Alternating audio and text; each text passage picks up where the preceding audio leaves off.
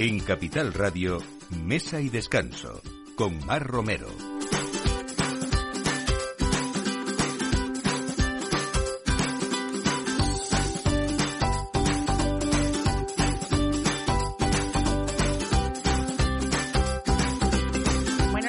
La hora del aperitivo y esto es eh, mesa y descanso para, como siempre, compartir con ustedes pues lo mejor de la gastronomía, esas sugerencias que intentamos que cada fin de semana sean frescas y nuevas y sobre todo esos profesionales que nos acompañan y que nos hacen pues la vida feliz. Hoy vamos a hablar de un equipo ganador en, en una tradición, yo creo que la mejor tradición culinaria que se puede dar italiana, en este caso en la capital.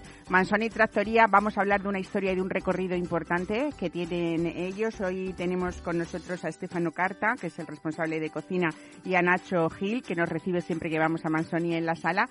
Y la noticia es que nada ha cambiado, sobre todo, pues yo creo que ese compromiso con el mejor producto italiano y con esos frescos de calidad eh, extra y proximidad también. Eh, pero sí que hay noticia y es que han cambiado de ubicación y desde luego ahora vamos a estar en un espacio pues mucho más amplio, mucho más cómodo y sobre todo con ese servicio pues excelente que cuando uno va lo que quiere es regresar. Así que para los que ya conocían Mansoni, hoy eh, vamos a tomar esos apuntes de su nueva ubicación y de dónde poder encontrarlo.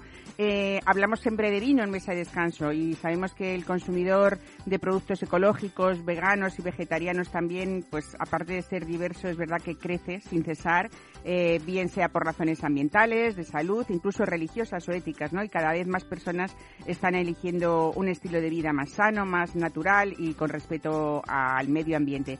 Y en esta línea hoy Cristina Tierno nos trae pues eh, un cava de viticultura ecológica de Montesquieu que vamos a ver cómo está creciendo eso, esa línea ecovegana también de cavas y vinos. Y mm, a veces no sabemos muy bien por qué un vino nos sabe de una manera diferente, por qué hablamos a veces de complejidad, por qué hablamos eh, de, tostados en un, en un vino, ¿no? Y vamos a, a veces sabemos que incluso cómo influyen esos diferentes tostados en una barrica y lo que pretende pues el viticultor y el bodeguero para, para ese cliente que él tiene definido para, para un vino, ¿no? Eh, hoy vamos a hablar de tradición también en esas tonelerías españolas, la tonelería Gangutia que celebra pues eh, 151 años nada menos, eh, que ha sido bueno, pues una forma de celebrar y de, y mostrar ese renacer de su trabajo y poner en valor también un oficio que lleva cientos de, de años entre nosotros. Y bueno, es hora de aperitivo, así que seguro que hay muchísimas personas que están pensando pues en una cerveza, en un buen vino, en unas patatas bravas, así que vamos a ver también cómo se hacen diferentes versiones de este plato y en este caso vamos a hablar hoy con José Luis Martínez de Taberna y Media porque no solamente hace unas patatas bravas diferentes, sino que ha sido ganador de ese concurso celebrado en Palencia a las mejores patatas bravas de España. Así que todo esto a partir de ahora, esperemos que con nosotros se les haga la boca agua y este equipo, Alberto Coca en la realización hoy con nosotros. Bienvenidos a Mesa y Descanso.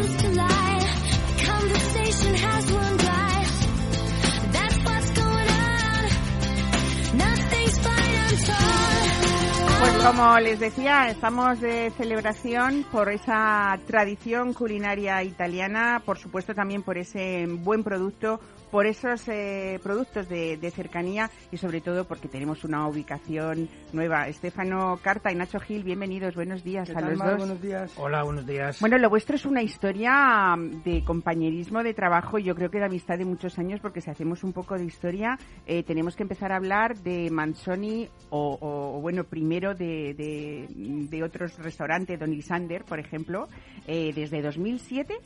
Más o menos, si Bueno, no me 2000 equivoco. 2007 es cuando nos, Nacho y yo nos conocimos, cuando yo llegué a España, y fue la primera persona que conocí, y pues a partir de aquel 25 de agosto empezó toda nuestra historia, ¿no? Y como tú dices, ahí fue, bueno, eh, él fue era mi jefe de cocina, y nos hicimos amigos, trabajamos juntos, y después de un tiempo es cuando decidimos eh, caminar solos, por así decirlo. Eh, empezamos con eh, un primer local que era Dolly Sander y luego a partir de ahí abrimos Trattoria Manzoni también en la calle Bretón dos Herreros como el hermano pequeño y después de Manzoni nos abrió un mundo. Fuimos haciendo asesoramientos en Madrid, fuera de Madrid y nada, y hasta que llegó la pandemia y lo que nos tocó fue, fue cambiar de ubicación. En un local mucho más amplio, mucho más grande, mucho más bonito, mucho más cómodo y nada. Ahora estáis en Rosario estamos. Pino 6, ¿no? Eso Para que no se le olvide a nadie. Bueno, es verdad que desde esos inicios, Nacho, sí que os disteis cuenta los dos de que había muchos italianos en Madrid, en la capital, pero que no había, por lo menos lo que vosotros considerabais una oferta adecuada, ¿no? Así es como surge todo, todo este proyecto. Y es verdad que hoy yo creo que Mansoni Trattoria es la protagonista absoluta de esa cocina italiana auténtica, ¿no? Aparte del carisma que ponéis vosotros en todo esto. Sí, nosotros en, en Mansoni Trattoria intentamos eh, trabajar mucho el producto. Todas las pastas son pastas frescas que hacemos a diario, tanto las largas como las rellenas. La, la pizza es una, es una pizza muy especial porque hacemos una masa de mínimo 48 horas de fermentación con muy, poco, muy poquita levadura y muy, y muy ligera. Intentamos también traer mucho producto de, de Italia. Hablamos directamente con, con productores de allí y siempre que podemos vamos Estefano y yo y seleccionamos el producto y ahora mismo bueno pues eh, siempre tenemos algún embutido especial tenemos siempre tenemos un pan muy especial que traemos de, de Cerdeña que la familia de Estefano es, es sarda y bueno pues siempre buscando el producto y la calidad en todo lo que hacemos Bueno, ha nombrado Nacho las eh, famosas pizzas de Mansoni, que esto sí que tiene un capítulo aparte, Estefano, porque hay que hablar ahí de tu padre, de, de Alberto Carta, Eso es. eh, que realmente él es el que sigue elaborando esas pizzas según una forma original que él ha ido perfeccionando a lo largo de más de 40 años de profesión. Así es, todo esto empieza el tema de la pizza en nuestro restaurante Italia, que también se llama Dolly Sander, hace ya más de 40 años, ¿no? Y entonces para nosotros, cuando abrimos el local aquí en Madrid, era fundamental tener, eh, tener a mi padre aquí. Más que nada porque nosotros sí nos, nos- estamos capacitados para poder hacerlas, pero está claro que da igual.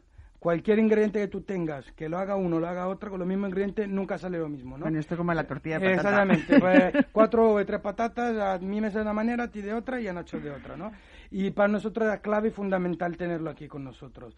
Y lo dicho, o sea, es, una- es un, apartado que, que maneja él, nosotros seguimos, lo que le ofrecemos a él es el tema de materia prima, búsqueda constante de productos, eh, la masa es la suya, se hace como la hacía hace 40 años, de hecho con las mismas harinas, con eh, lo- la misma levadura que se tuvo que buscar para él, con eh, un tipo de aceite que no sea muy fuerte, en fin. o sea, Es que eso- además, eh, claro, cuando la gente dice que siempre uno habla de Mansoni y automáticamente es verdad que tenéis especialidades muy ricas de las que vamos a hablar ahora, pero lo primero que se le viene a la mente a la gente es, jo, qué pizzas más ricas tienen, ¿no?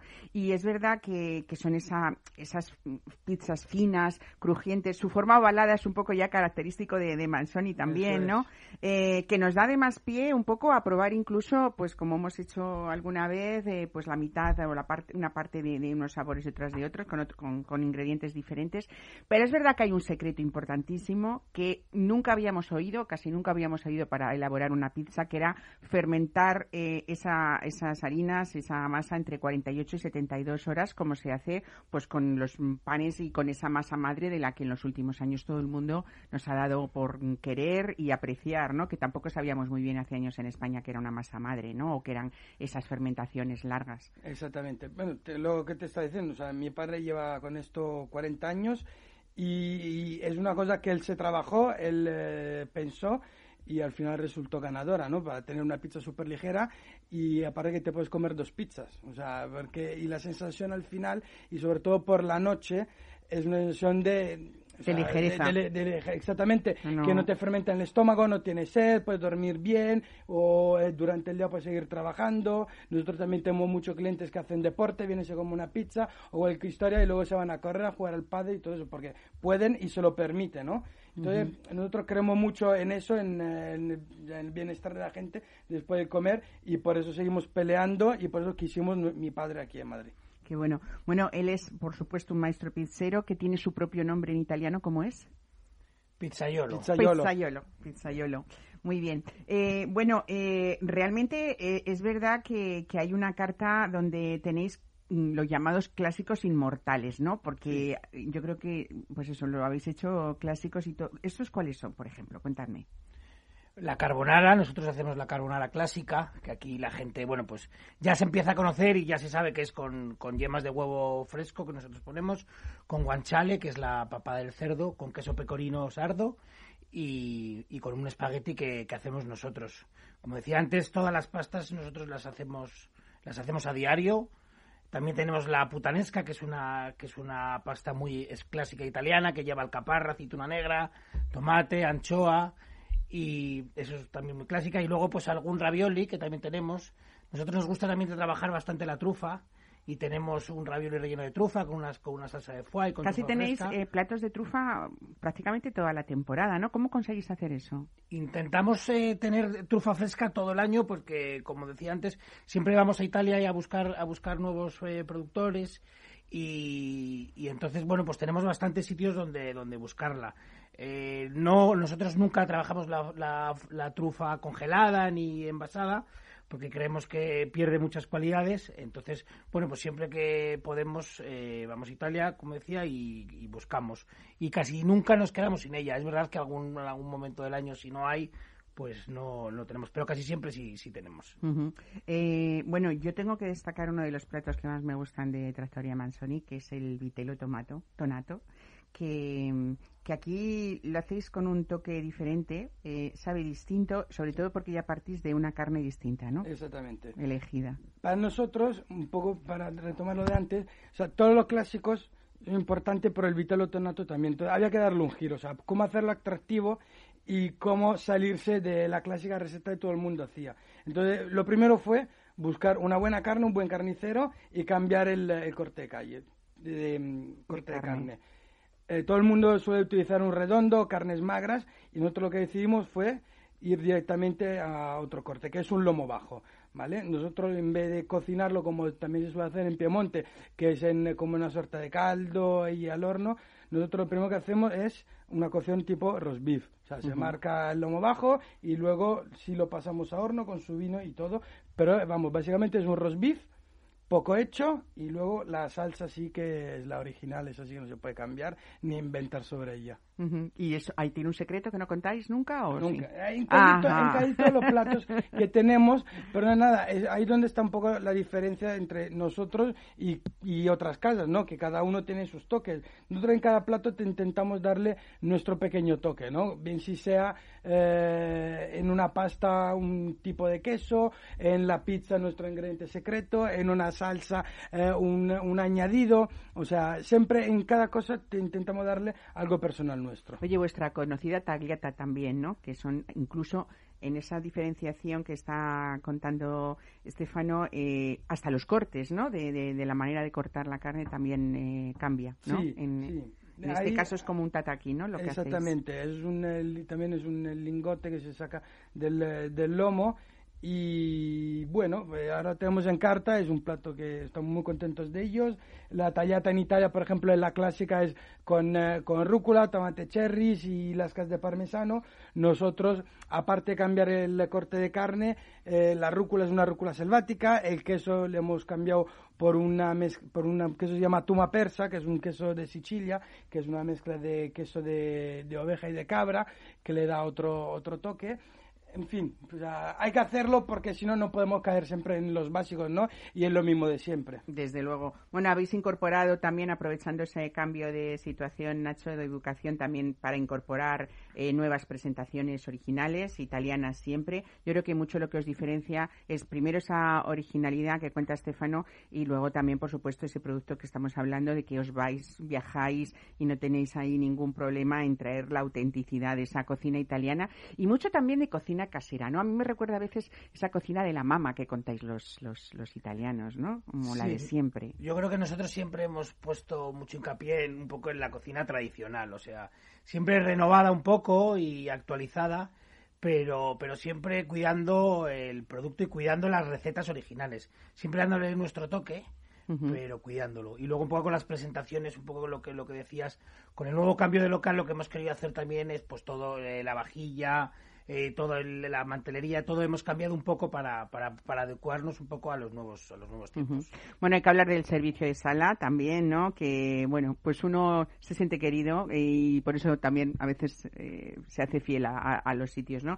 En vuestro caso es verdad que es un lugar donde mm, poder conocer eh, muchas referencias italianas, aunque también en vuestra carta hay vinos españoles de, de muy buena calidad, pero sí es verdad que bueno, pues tenemos esa opción. Habéis medido mucho los precios, eh, creo que es, mm, son, son precios eh, asequibles eh, con vinos que estamos hablando de vinos italianos pues pues de mucha calidad y luego sabemos que hay denominaciones de origen dentro de Italia como pueden ser los barolos que son carísimos ¿no? y sin embargo habéis dado un poco la opción de que todo el mundo pueda conocer ese mundo vinícola ¿no? Sí, hemos intentado dar un poco o sea tener un poco menos margen en los vinos para que todo el mundo pueda probar eh, los vinos que tenemos italianos. Tenemos vinos un poco desde italianos desde 20 euros que son muy ricos, eh, toscanos, a, como decías tú, vinos barolos que son vinos que son, son, más importantes y son más caros, pero siempre dando la opción al cliente a que, a que pueda disfrutar de ellos. Tenemos también vinos de, de Cerdeña, vinos toscanos, tenemos un poco de todo y luego también sí tenemos algún vino, o sea, tenemos vinos españoles eh, pues para completar la, la, oferta, ¿no? Pues al final queríamos que era importante tener una oferta más importante en los vinos italianos, pero manteniendo un poco los españoles. Bueno, pues nada, autenticidad, compromiso desde luego con ese producto que os agradecemos mucho cuando vamos y sobre todo eso, que nuestros oyentes apunten esa nueva ubicación porque ese espacio, pues eso, es mucho, mucho, mucho más amplio, más cómodo, más confortable, más bonito y creo que eso también hace pues que vuestras posibilidades eh, hayan podido mejorar en esa oferta. Por favor, pasen ustedes y vean ese horno de leña, ¿eh? Donde está Alberto ahí, bueno, pues eso, disfrutando y, no tampoco es fácil, ¿no? Eh, o, es una buenísima oportunidad para ver cómo trabaja un maestro pizzero de, de, este calibre, ¿no? Así que nada, gracias a los dos por estar hoy con nosotros. Eh, hoy es domingo, creo que cerráis esta noche, ¿no? Exactamente, damos ahora el servicio del mediodía hasta cinco y media, seis y ya descansar con la familia y disfrutar también un poco el domingo. Y abrís el martes ya. El martes por la mañana, a partir de la una y media. Pues ya saben. Bueno, feliz domingo a todos. feliz domingo. Gracias. a vosotros. Chao, buen día.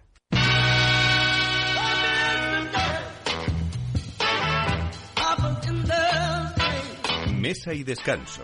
Capital Radio.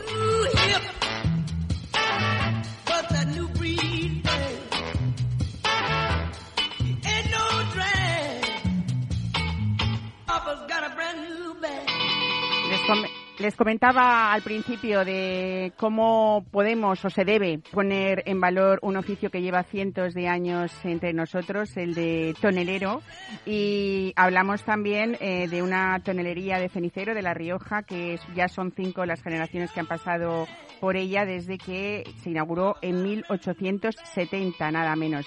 Teresa Pérez es la gerente de Gangutia de esta tonelería. Bienvenida, Teresa. Buenos días. Hola, buenos días. Muchas gracias por estar aquí. Bueno, eh, a veces no nos damos cuenta de lo importante eh, que es, eh, desde luego, esta profesión, este oficio, qué bonita es esa palabra, ¿no? Mucho más que, profesión, porque yo me imagino que vosotros sois conscientes de, de, que cumplir 150 más uno, que decimos 151 años, bueno, es algo que, que hay muchos motivos de celebración con esto, ¿no? Efectivamente, eh, en un año tan complicado como el que, como el del año pasado y como este, eh, al final hay que sacar la, parte positiva. 150 más uno es un motivo de celebración. Aguantar, eh, evidentemente, a lo largo de los años han pasado cosas muy complicadas, iguales o, peor que, que, el COVID, pero lo importante es seguir adelante y bueno, ir defendiendo el oficio. Bueno, a día de hoy es eh, Fernando Gangutia, el tataranieto, eh, quien eh, está dirigiendo junto contigo esta, esta tenerería, ¿no?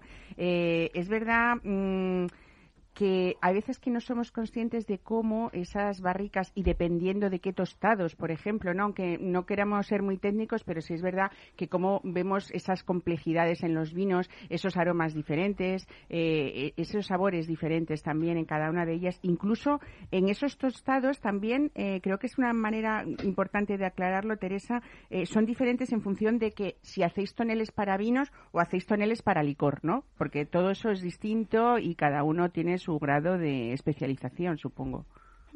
absolutamente. Eh, son radicalmente distintos los tostados para vino y para licor. Lo que sí que tienen en común es la importancia tan vital que, tienen a la hora del futuro vino, ¿no? de acompañarlo. No solo el tostado, también la elección del roble, si elegimos roble americano, roble francés, si vamos a robles europeos o a robles españoles incluso. Eh, la elección de, los tiempos de secado también son importantes, pero al final, como en la cocina, eh, el tostado cuando se cocina, digamos que es el que le da el, el punto de cada, de cada chef, de cada, de cada tonelero. Bueno, eh, me imagino que después de esos 150 más uno, ¿eh? ¿eh? adaptarse a estos nuevos tiempos ha sido una de las labores más complicadas también que puede tener cualquier empresa, pero en el caso de la tonería mucho más, ¿no? Porque me imagino que mm, en esa evolución de los últimos años que ha tenido el vino, eh, esa evolución también de conocimiento del propio cliente, ¿no? también hay un nivel de exigencia, imagino, mucho más y una diversificación de querer hacer diferentes tostados hasta el punto de que sabemos todos que se hacen incluso catas de cómo el mismo vino de la misma bodega puede eh, tener, eh, pues, pues eso, eh, unas tonalidades de, entre, de, nariz y de boca diferentes dependiendo del tostado de una barrica. Así de fácil, ¿no? Así de fácil y así de complicado. Tienes toda la razón. la historia de la tonelería, no tanto en tonelería Gangutia, por supuesto, sino en todas las tonelerías, ha sido casi como, como una montaña rusa, ¿no? pasamos a principios de siglo de ser fundamentales para mover el comercio. Al final no dejábamos de ser recipientes. Yo siempre pongo una comparación y, decimos que, somos los estibadores de la, de la época. Eh, si no había barricas, no se podía llevar vino, no se podía llevar garbanzos y no se podía llevar agua. Entonces éramos gente muy, muy importante. Con la aparición de, de nuevos envases como el acero inoxidable, como el plástico, dejamos de, tener tanta importancia. Con la enología moderna es a partir de los 70, los 80, cuando la barrica cobra la importancia de la que tú hablas. Eh, dejamos de ser un mero envase a convertirnos en una herramienta enológica fundamental. Hoy en día no podemos entender un vino o un licor que haya pasado por barrica que no esté dentro de, de los más importantes. Cualquier prescriptor, cualquier revista, en el momento que hablamos de los mejores vinos o licores del mundo, en una manera o en otra han pasado por, por madera. Bueno, es verdad que mm, eh, en esa evolución de estos años eh, decís también que es verdad que a muchas empresas le ha pasado lo mismo, pues palabras como I más D o como calidad, eh, es verdad que cada vez intentamos ponernos más al día en todo eso. Sobre todo eso se resume en una buena o en una tecnificación, ¿no? y vosotros en este caso también hacéis un poco como la barrica la carta, ¿no? Quiero decir que veis lo que quiere cada cliente y ahí os adaptáis a lo que ese cliente pretende y no hay estocajes en vuestra empresa, ¿no? No hay estocajes porque, porque no es posible. Cuando haces algo tan personal como es una barrica, eh, tenemos que tener en cuenta para qué cliente estamos trabajando, eh, para qué tipo de vinos dentro del cliente. Yo trabajo con clientes que tienen bodegas en varias denominaciones. Incluso en los vinos de una misma denominación no hacemos la misma barrica para fermentar un blanco que para un rosado, que para un tinto de una larga crianza.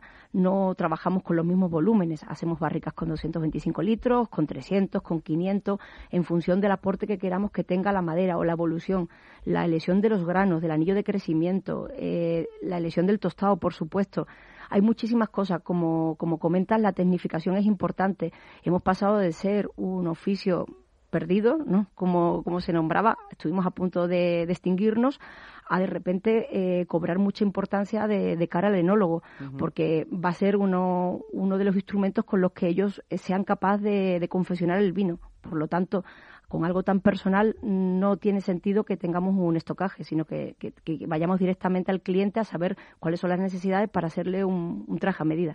Es un oficio tan bonito que hasta que uno no lo ve de cerca no se da cuenta de todo ese recorrido que tiene desde el inicio de ir a un bosque y elegir los mejores ejemplares de roble, por ejemplo, hasta llegar, eh, pues eso, a, hacer esos, a elaborar esos diferentes tostados y luego eh, toda esa tecnificación que tiene de armar duelas, de que esas barricas sean perfectas, de hasta que llega uno, bueno, pues, pues, pues a, ver esa barrica nueva en, en, una bodega, ¿no? Eh, creo que es una especie mm, de, de, simbiosis desde con la naturaleza hasta, hasta llegar a ese oficio centenario que ojalá no, no se pierda nunca y que desde luego con, con gente como vosotros es, es, es, un gusto encontrarlo, ¿no? Eh, elegís, hablando de, esto, de la naturaleza, esos ejemplares de roble francés, europeo y eh, americano también, pero trabajáis con otras maderas alternativas, ¿no? Cada vez, eh, eh ¿cómo, ¿cuáles son y, qué os piden para esas maderas los, los boderos? ¿Qué habéis visto en esas maderas como la acacia o el cerezo? ¿Qué, mm, qué variedades o qué, o qué diferenciación se hacen en el vino? Eh, vamos a ver, la, vamos a ir por parte que yo me, disipo enseguida. Eh, el roble hoy en día sigue siendo la madera mm, eh, hegemónica, por decirlo de alguna forma, ¿no? Nadie pone en peligro. Lo que pasa que al final, como hemos dicho, tenemos que estar en constante evolución. Sí que tenemos la obligación de probar, de, de, buscar otras alternativas y ahí está muy importante el paso de, del I+D. hacemos pruebas continuas, pruebas que a veces funcionan y veces que no ¿Qué nos piden? Bueno, básicamente el cliente lo que nos pide es algo diferente, ¿no? En un mundo donde queremos ser distintos, donde queremos diferenciarnos, donde queremos aportar un valor añadido al cliente final, eh, jugar con, con, algo que nos que nos señale, pues es importante. Hoy en día todos trabajamos con roble americano, con roble francés, con roble húngaro, pero buscar algo distinto, pues es importante. Eh, nosotros hace ya pues casi 20 años empezamos a trabajar con acacia. Eh, la acacia que da, pues da eh, un punto vegetal, pero vegetal en el buen sentido de la palabra, no en el tema de verdes, es, es floral, permite, al no haber taninos, sí que permite pues que, el vino se exprese de, forma muy fresca, es, tiene un, recorrido redondo en boca, es muy goloso.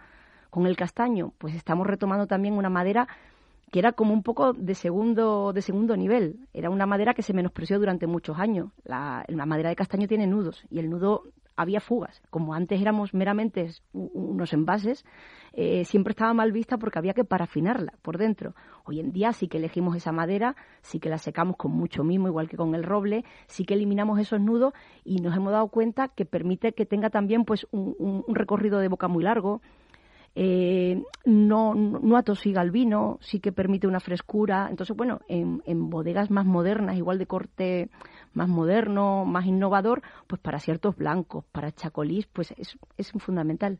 Pues mira, voy a aprovechar que tenemos aquí una de las expertas en vino de nuestro país, que es Cristina Tierno. Cristina, bienvenida, buenos días. Quería darte la bienvenida para que pudieras intervenir porque está ahí como loca, emocionada con los tostados de la madera y querías decir algo, ¿no?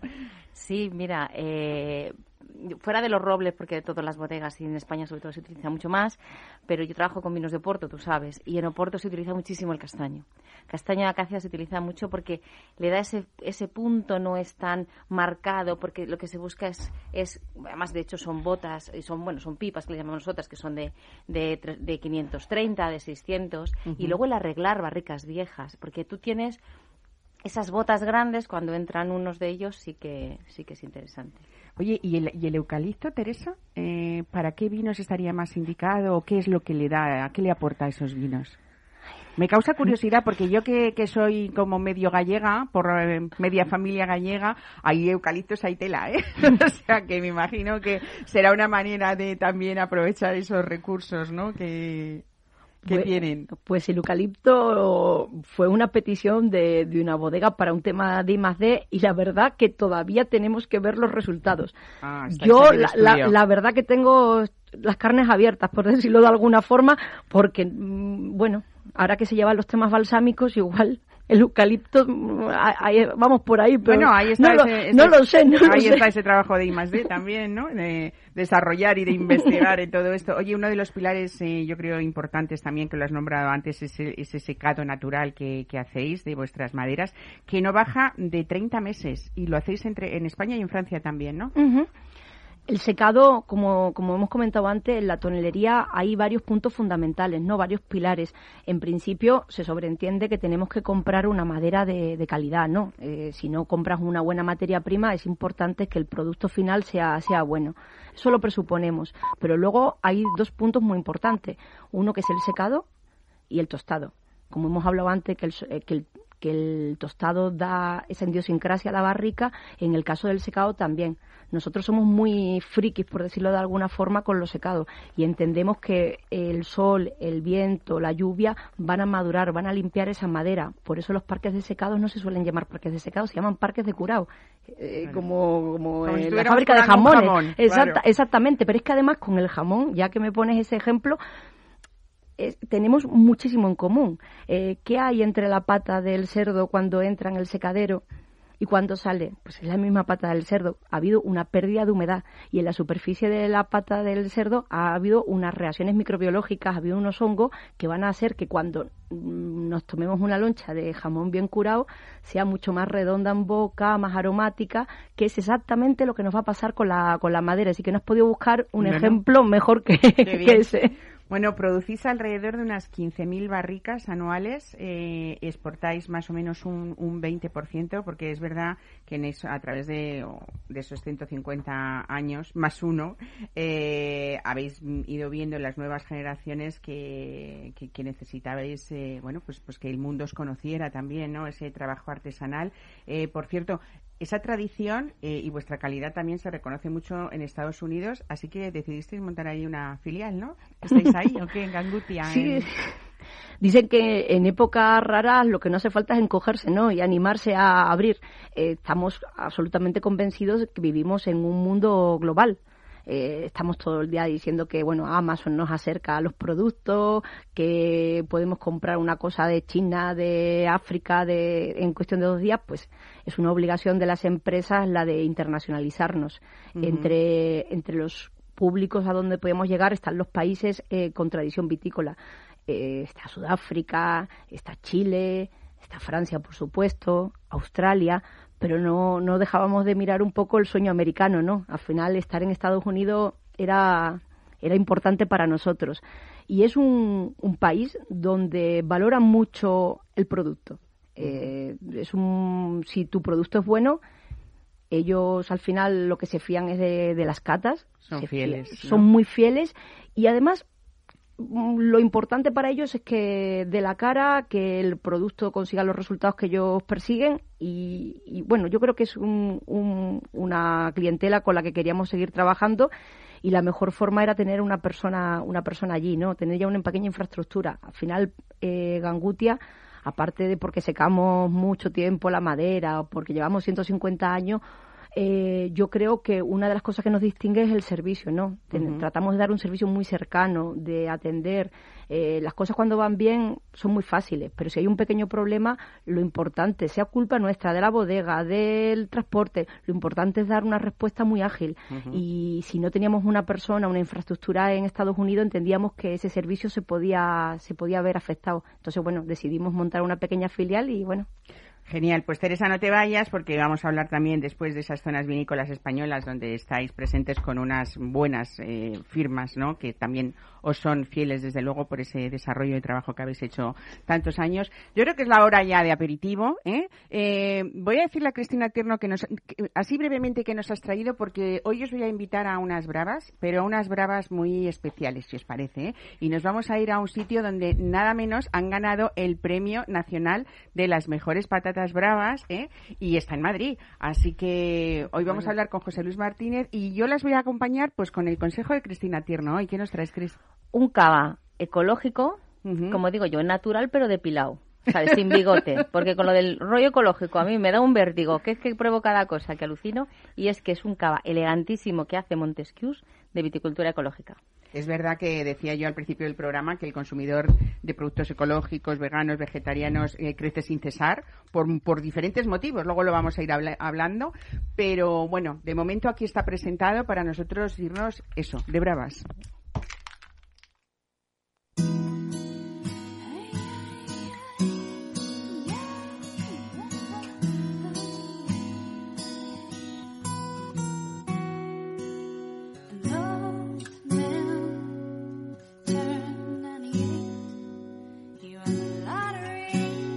En Capital Radio, Mesa y Descanso, con Mar Romero.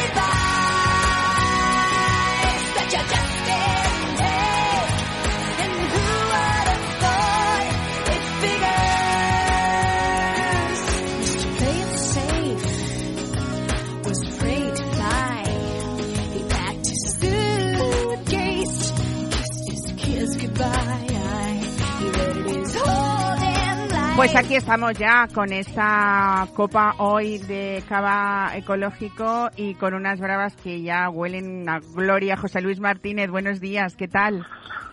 Buenos días, Mar. Buenos días, buen buen cava habéis cogido. ¿eh?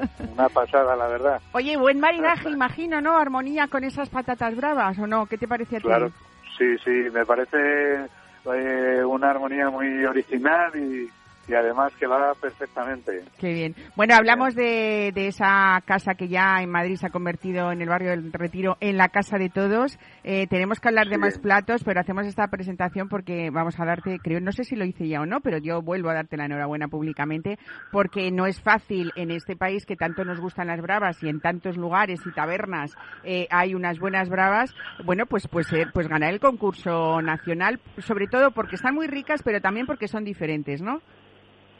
Sí, bueno, son, son diferentes, pero sin romper la, la estructura de la, de la patata brava. O sea, al final, pues eh, tú lo pruebas y te sabe a una patata brava original.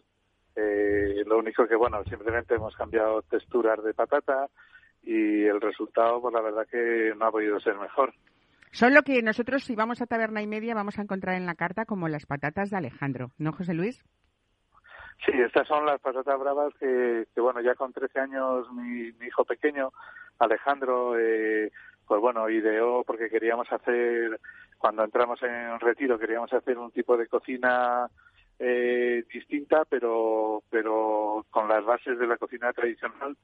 Y las vueltas de cómo podíamos hacer las patatas, pues Alejandro fue quien nos dijo cómo, cómo las podíamos hacer y bueno, y Sergio, mi hijo mayor, y y yo ya nos, nos puso a trabajar Alejandro hasta que sacamos las bravas que bueno que llevamos ya con ellas desde hace cinco años y pico que abrimos la taberna y, y bueno, la verdad que, tienen siempre muy buena aceptación. ¿Cómo pasa el tiempo, Dios mío? Cinco años, que bueno, ha sido ese trabajo que habéis hecho desde Taberna y Media, muy bien hecho, que por eso se llama Taberna y Media, no solamente por esa cocina tradicional, sino que siempre hay un punto eh, al que le damos eh, de esos sabores de siempre, eh, pero bueno, pues mucho mejor presentados, esas originalidades que resultan al final llamativas, ¿no? En el caso de las patatas, otra vez más, son como una especie de buñuelos, ¿no?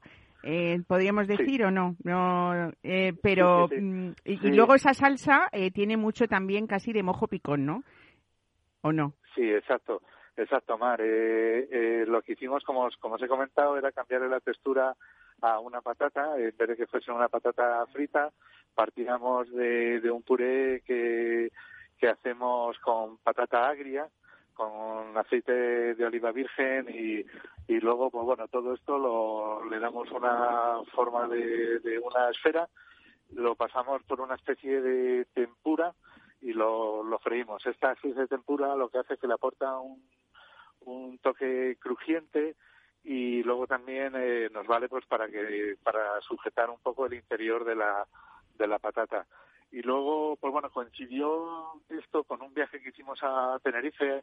Eh, tengo un amigo allí que, que me llevó a probar distintos mojos y la verdad que hubo uno que nos encantó, ¿no? Y entonces, pues bueno, patata y mojo no es un mojo como tal, eh, es eh, una derivación entre un mojo picón y una patata brava y nada, y esto... Y aquí pues, nos tienes, pues, salivando a todos, entre el cava y esas patatas ya con la imaginación salivando nos tienes. Bueno, yo eh, voy a elegir, si te parece bien, no lo sé, a lo mejor me equivoco y no está en carta, pero cuando pienso en taberna y media, pienso en, estas tres cosas. En las patatas bravas, en el salmón al que es otro de los platos que están desde el inicio de la casa y sigue, continúa, ¿no?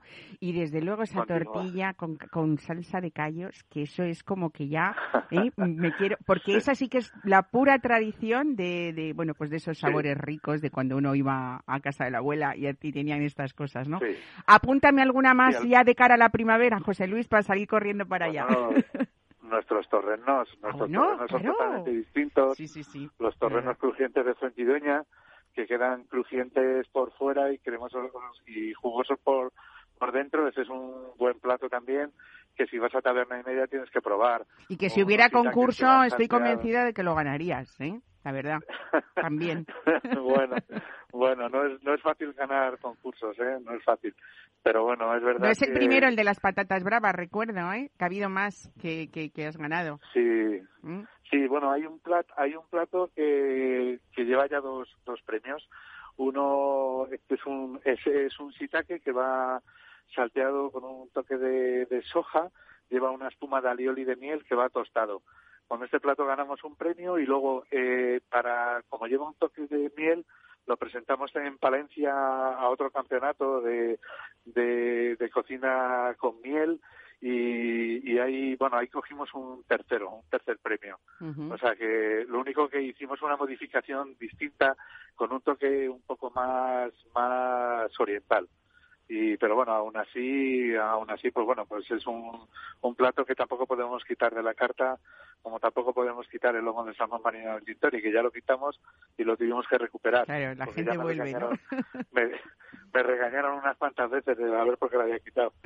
Pues nada, lo más bonito de todo es que sin perder esa tradición, José Luis Martínez, has hecho de tu casa, bueno, pues cosas muy sugerentes, muy creativas, muy ricas, porque el sabor es muy importante, ¿eh? Y sobre todo esa acogida de, ese equipo que, que al final todos somos familia cuando vamos para allá, ¿no? Que eso también es muy importante. Así es. En una ciudad tan grande como esta. Muy bien, pues muchísimas gracias.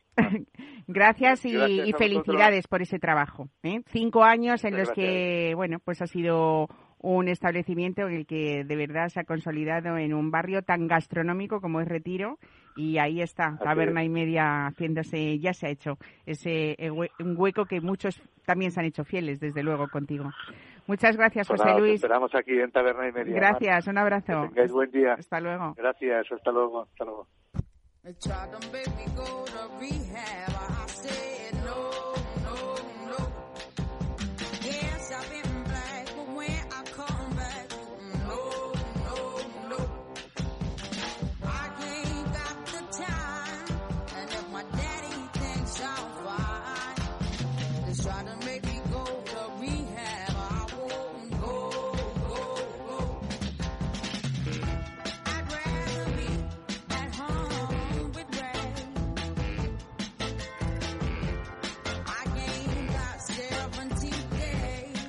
Como nos gusta hablar en este programa, sobre todo de naturaleza, que estábamos antes hablando con, con Teresa, eh, pues también de, de, entorno y desde luego de cosas artesanales eh, y ese respeto y esa exigencia que tenemos en, o que tienen las personas que queremos traer aquí a este programa por su trabajo. Todo eso también lo tiene este Cava de Viticultura Ecológica 2018 que nos trae hoy Cristina Tierno, ¿no?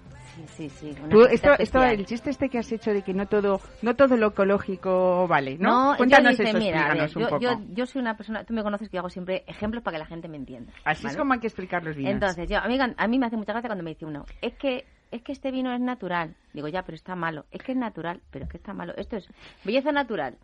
Tú puedes ir con la cara lavada, pero con unos mínimos. ¿Vale? Hacerte el trecejo, quitarte el bigote, estas cositas. Bueno, lo de la, la, limpieza es imprescindible, es obvio. Entonces, tú puedes ir todo lo natural del mundo, ¿vale? Pero con unos mínimos, es decir, el producto tiene que estar, lo primero, bueno, que esté bueno. O sea, ¿para qué utilizar Que huela bien, que sepa bien. Que huela bien, que sepa bien, que te haga disfrutar. Si no te Luego será tu estilo o no. Esto es como el que le gusta el rojo, el que le gusta el azul. Oye, me gusta mucho y al verde le tengo manía. Bueno, pues no te pongas de verde, que no pasa nada, que hay mercado para todos. Pero si te gusta el rojo, bueno, ponte un rojo bonito, que te haga bien que te favorezca, entonces, y que luego te siente bien. Entonces a mí con los productos ecológicos, que me da mucha gracia, que luego eh, hablaremos de un poco de eco-vegano, que esto ya a veces me río un poco porque, eh, pero vamos, ahora te contaré. Eh, muchas veces la gente se apoya y dice, no, es que es como es natural, es que era como se hacía antiguamente. Digo, ya, pero es que las barricas de tu padre estaban contaminadas y olían mal. Entonces, que sean muy naturales, que no las has hecho nada, sulfítalas, hazles algo, límpialas un poco. El olor a cuadra es un defecto. Exactamente, entonces, entonces eh, hay muchas, yo he probado muchos cavas, o bueno, espumosos o otras bebidas que de repente saben a sidra. Y, pero perdón, a ver, es que esto no es el sabor de esto de producto. Entonces, ¿y qué pasa? Que lo, ecológico es que tú trabajas con eh, respetando un poco la viticultura. Nosotros aquí en, en Montesquieu hacemos viticultura ancestral, que decimos nosotros, ¿no? Que es la viticultura que tú respetas, que dejas eh, el carbono puesto, o sea, que no, no utilizas fitosanitarios, sino que haces lo más lo, menos agresivo lo imprescindible para que, salga el resultado que tú dices, ¿no? Limpio, rico. Y luego eh, ¿Qué pasa? Que muchas veces pasa en vinos y en otras cosas que en procesos de clarificación se utilizan, por ejemplo, clara de huevo. La clara de huevo no es vegetal. Entonces tú no podrías en un, eh, vino no llamar vegano a un claro vino porque que tú si clarificas con vino ahora que hace todo el mundo pues clarifica con albumina de guisante patatina cosas así similares ¿Qué pasa? Que luego resulta que lo importante también es que si te haces un vino ecológico y utilizas un producto vegano, que ese producto vegano sea ecológico. No me cojas una patatina de producción intensiva con fitosanitarios, entonces es como... Y ya hemos roto la cadena. Soy ecológica y no como carne, ¿vale? Pero luego llevo un cinturón de cuero de vaca, las botas de piel de serpiente, y pero tú eres muy sana y natural y no comes carne pero la llevas toda puesta en el cuerpo. Entonces, a ver, bueno, estamos mm. hablando, claro, por supuesto, siempre de coherencia, ¿no? Coherencia, Decíamos eso, que, que hay muchas razones, no solamente ambientales y de salud, sino algunos, sabes, que ya por ética o por religión uno se ha hecho vegano, ¿no? Respetablemente, pero claro, la coherencia, por supuesto. Pero tienes que ser coherente. O sea, no puedes ser vegano mm, que luego llevas un Porsche Cayenne, ¿sabes? que contamina más tu Porsche que 12.000 vacas pastando. Pero bueno, pues en este caso que nos traes de este mm. cava de viticultura ecológica de Montesquieu es eh, un poco la clave de lo que siempre nos cuentas, ¿no? Que, está en saber escuchar y en observar a la viña, ¿no? Y hay que oxigenar esa tierra, hay que enriquecerla también, en fin. Es que, a ver, eh, nosotros dentro de lo que es Montesquieu, Montesquieu es una bodega que tiene, que, que, que tiene 103 años. Entonces, mucho han hecho también por el ambiente, por la zona, por el respeto. Y tiene una parte que es una división que es ecológica y ecológica vegana. No todo lo puedes tener en ecológico, porque a lo mejor todos tus pagos no pueden ir en ecológico, porque tienes que echarle algo porque hace falta. Bueno, pues ahí, pero con cabeza. Entonces, pero de estas zonas sí que podemos hacer, tenemos una parte, pero claro, aquí hacemos un ecológico, como digo yo, con todos los honores. Uno, de añada, que todo el mundo cuando hace ecológicos hace mezclando años porque como no sé elaborar bien, lo que decíamos, hay que saber hacer el bien el cocido con los mismos ingredientes. Ferradría y yo no vamos a hacer el mismo cocido. Exactamente. Te veo mucha raíz arandina yo ahí en esas expresiones. ¿eh? Bueno, eh, es mm. verdad que lo que nos trae es eh, mm. eh, Montesquieu en, este, en esta viticultura ecológica ha conseguido un poco esa frescura de esa viticultura cuidada, sostenible que nos cuentas, pero también ese largo envejecimiento que le da elegancia a este vino que estamos viendo. ¿no? Este exactamente. Cuando uno busca un producto ecológico, vegano, que siempre busca que sea la expresión de la fruta, porque para eso lo haces. Es decir, entonces tiene sentido. Lo que pasa es que tenemos la tradición de las largas crianzas y el que estamos muy acostumbrados a trabajar vinos del año, es decir, que trabajamos lo que llama la gente vintage, ¿no? Que normalmente son ser los cavas o los espumantes. Vinos del año que no se confunda con que es de este mm. año, porque tenemos más de 28 meses de envejecimiento en esas cavas subterráneas. Este es, el, este del 2018. Eso es. Que es el que ha salido ahora, pero es que además la etiqueta la etiqueta es natural, las tintas son naturales, porque luego muy ecológico, muy natural, y las tintas las pongo de no sé qué, en no sé qué lo pongo de no sé cuál, le ponemos corcho de reciclaje conglomerado, porque reciclamos aquí, tal, y la grapa antigua como las botellas que todo el mundo recuerda, que no voy a decir la marca que es, porque está feo, pero el corcho con grapa es como antiguamente se criaban las botellas para sujetar el corcho de salida. Y entonces, pues bueno, pues aquí al final, y cero, cero adición de azúcar. Es decir, Brut Nature. O sea, aquí vamos con la cara lavada, pero ¿qué pasa? Que llevamos un poquito de crema hidratante, ¿sabes? Para mantenernos bien, ¿sabes? bueno, lo que más me gusta es hablar de esa tradición de 103 años, como en Ganguti hablábamos de los 151, permítame que ya voy a decirlo, ¿no? Eh, y sobre todo aprovechando esa tradición también nuestros antepasados hicieron cosas muy bien hechas eh, y luego bueno está ese aporte desde luego de investigación de conocimiento eh, bueno que han venido pues pues esas nuevas generaciones. Con, con esta filosofía eh, Montesquieu que, que, se fundó como nos has dicho en 1918 eh, es verdad que habéis incorporado ahora unas líneas nuevas eco a Naturolovers. ¿Lo he dicho bien? Sí, sí, Naturlovers. Sí. Naturlovers. La, bueno, que es una gama pues como más joven, más fresca, más frutada. La del pajarito, que me dicen a mí, la del pajarito. El que como lleva un colibrí en la, en la, en la boca con unas, con unas uvas. Con uvas en el pico, ¿no? Claro. Entonces nosotros queríamos una, un, colibrí sabes que es el único, la, la única ave que vuela hacia adelante, hacia atrás, hacia arriba y hacia abajo. Volar hacia atrás es muy complicado. Muy complicado. Bueno, pero toda esta es la idea un poco eh, de que todas esas generaciones jóvenes también eh, aprendan a disfrutar del vino y, de, y del cava, ¿no? Que... Claro, no siempre necesitas cosas súper complejas, súper caras, súper alucinantes, de no sé qué. Pues no, tienes días también que te apetecen vinos fáciles de beber, que no te compliques, que cojas la botella, te la y lo importante, que te la bebas entera. Porque así se repone. Fundamental, fundamental. Al final, hay dos cosas que has dicho que son importantes. Y es que el producto esté bueno porque que me da igual, si has empleado un montón de tiempo, un montón de dinero y te ha salido malo, pues es una faena. Es como lo de antes de la madera, pues puede costar hacer eucalipto, pero si no está bueno al final, cuando hagamos la prueba, pues no hago más barrica de eucalipto. Y, luego que... O sea, Teresa, en el caso de nuestro de Gangutia, lo que estamos hoy hablando casi es una primicia, ¿no? Porque estamos viendo eh, pues, pues eh, cómo estáis trabajando con diferentes maderas y de algunas todavía no sabéis ni los resultados. Claro, bueno, yo he probado una cosa, hablando de lo tuyo, mm. de roble chino. Amiga. Perdona es que roble chino, digo, pero celebro. Digo, pues te lo vas a beber tú. claro. O sea, malo, o sea, para mi opinión, ¿eh? Malo, o sea, yo lo probé y dije, esto va a hacer falta mucha botella para... Hombre, hay muchos chinos. claro, a ver, habrá muchos chinos, claro. Pero fue la, el primer, el primer, la primera cosa que probé y dije, ¿y qué tal? Y yo decía, no, no, pues sí. Digo, seguro que esto lo se podrá afinar. Dice, sí, sí, eso lo tenemos, porque era un proyecto de I más D con una empresa de como la tuya que claro, tú vas probando cosas también con vinos que haya de calidad para ver qué se puede. no, no, que no siempre, no siempre funcionan las cosas, pero tienen que estar buenas. Que me ha pasado alguna vez probar el vino, esto, se ha parado. La, la, la continua investigación siempre es importantísima. En vuestro caso, Teresa, también habéis empezado a probar con tamaños también de barricas más grandes, de 500, de 600, de 700 litros también, ¿no? Que, mm. que vais a dar paso en breve a, a pequeños tinos, ¿no? Pues eh, lo mismo que pasó en el pasado. Antiguamente hacíamos las barricas del tamaño que iban a enviar el vino, pues a América o a donde tocara, ¿no? Eran bocois de mil litros, de dos mil, de quinientos vienen los franceses, nos enseñan o nos ayudan a, hacer vino, implantan un poco las modas que, que teníamos y de repente la barrica de 225 litros se convierte salvo en Jerez y en alguna zona más, pues prácticamente eh, la barrica obligatoria que tenemos que hacer. Durante muchos años dejamos de fabricar diferentes tamaños y nos centramos en 225. Ahora queremos retomar. Eh, nos hemos dado cuenta que cuando trabajamos con diferentes volúmenes podemos respetar más esa fruta que queríamos, que el vino sepa vino, que la madera esté presente, pero que, que, la, que la madera no solape a, a, lo que es la uva, a la variedad. Entonces, bueno, nos dimos cuenta que se podía jugar con los secados, con ir a secados muy, muy, muy largos, secados de seis años, de siete años. Por ejemplo, para la Pinot Noir necesitábamos una madera que estuviera allí presente, pero prácticamente que cogiera en brazo a, a la uva. si no, no, no se podía poner encima. Muchas veces, eh, pues como tú hablabas, eh, igual para ir a la viña no me hace falta un Porsche Cayenne.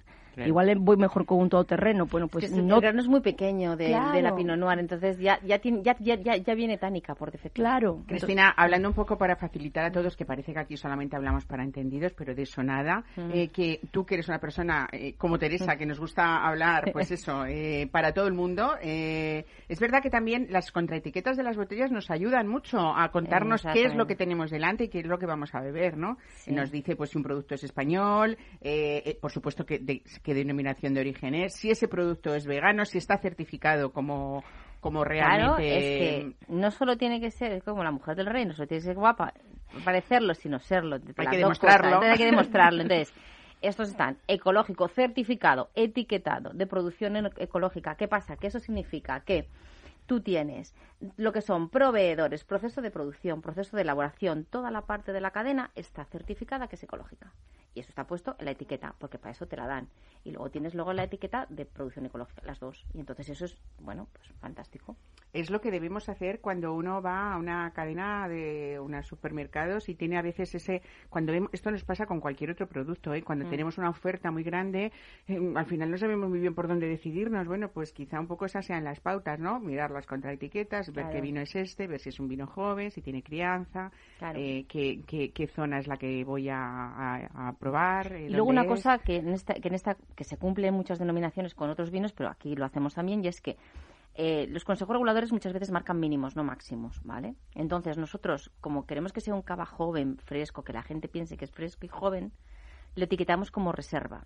Reserva en denominación de origen cava significa que tiene entre tiene más de 15 meses, pero nosotros tenemos más de 28 meses. Casi este ya sería un gran reserva. Pero si lo etiquetamos como gran reserva, pues yo que soy amante de los grandes reservas, pues no me van a faltar cosas que no voy a encontrar. Pero si soy amante del reserva, lo que voy a encontrar es muy pulido, esa burbuja mucho más fina, mucho más cremosa que le da el tiempo y la edad. Y sobre todo que ese tiempo y esa edad, que encima expresen frescura, ¿no? Es una de las cosas donde realmente se ve el equilibrio de lo de Por eso lo dejamos así, exacto. Bueno, pues así me gusta a mí este. Eh, yo veo falta de equilibrio cuando veo que me falta programa, ¿eh? Pero sobre todo si tengo invitadas como vosotras. Pero desde luego que ha sido un gusto. Felicidades a las dos, pues desde luego por ese empeño, por ese ímpetu y, por ese saber, ese bien saber comunicar eh, cada una dentro de vuestro trabajo. Teresa, ha sido un gusto. Te invito más veces, ¿eh?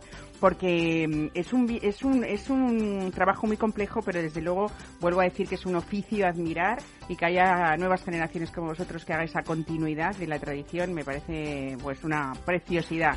Y Cristina, como siempre, gracias por traernos un poco la alegría de vivir en este domingo. Alberto Coca, gracias también por ese trabajo y a ustedes que nos escuchan cada domingo por ser así de fieles y querernos tanto en mesa y descanso. Aquí sigan ustedes en Capital Radio. Nosotros volveremos la semana que viene con esa cita de siempre. Gracias y disfruten de lo que queda el domingo.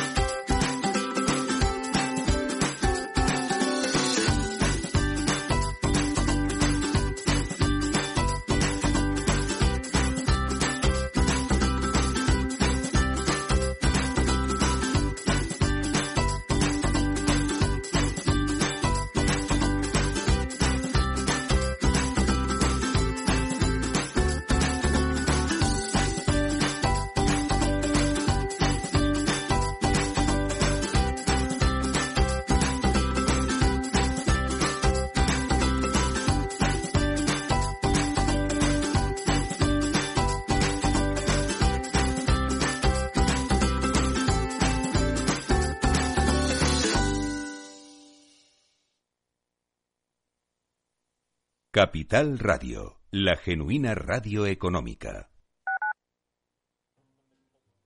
Tu radio en Madrid 105.7, Capital Radio. Memorízalo en tu coche. Restaurante Ferreiro, todo el sabor de la cocina asturiana con los mejores pescados de pincho de nuestros mares y nuestras carnes del Principado. Recetas sabrosas y actualizadas junto a los platos más emblemáticos de la alta cocina asturiana. La fabada, premio la mejor de Madrid 2017 y las verdinas con bogavante y almejas. Pruebe nuestro famoso arroz con leche y nuestros menús diferentes en cada temporada. Calle Comandante Zorita 32, teléfono 91 553 9342. Una recomendación del programa gastronómico Mesa y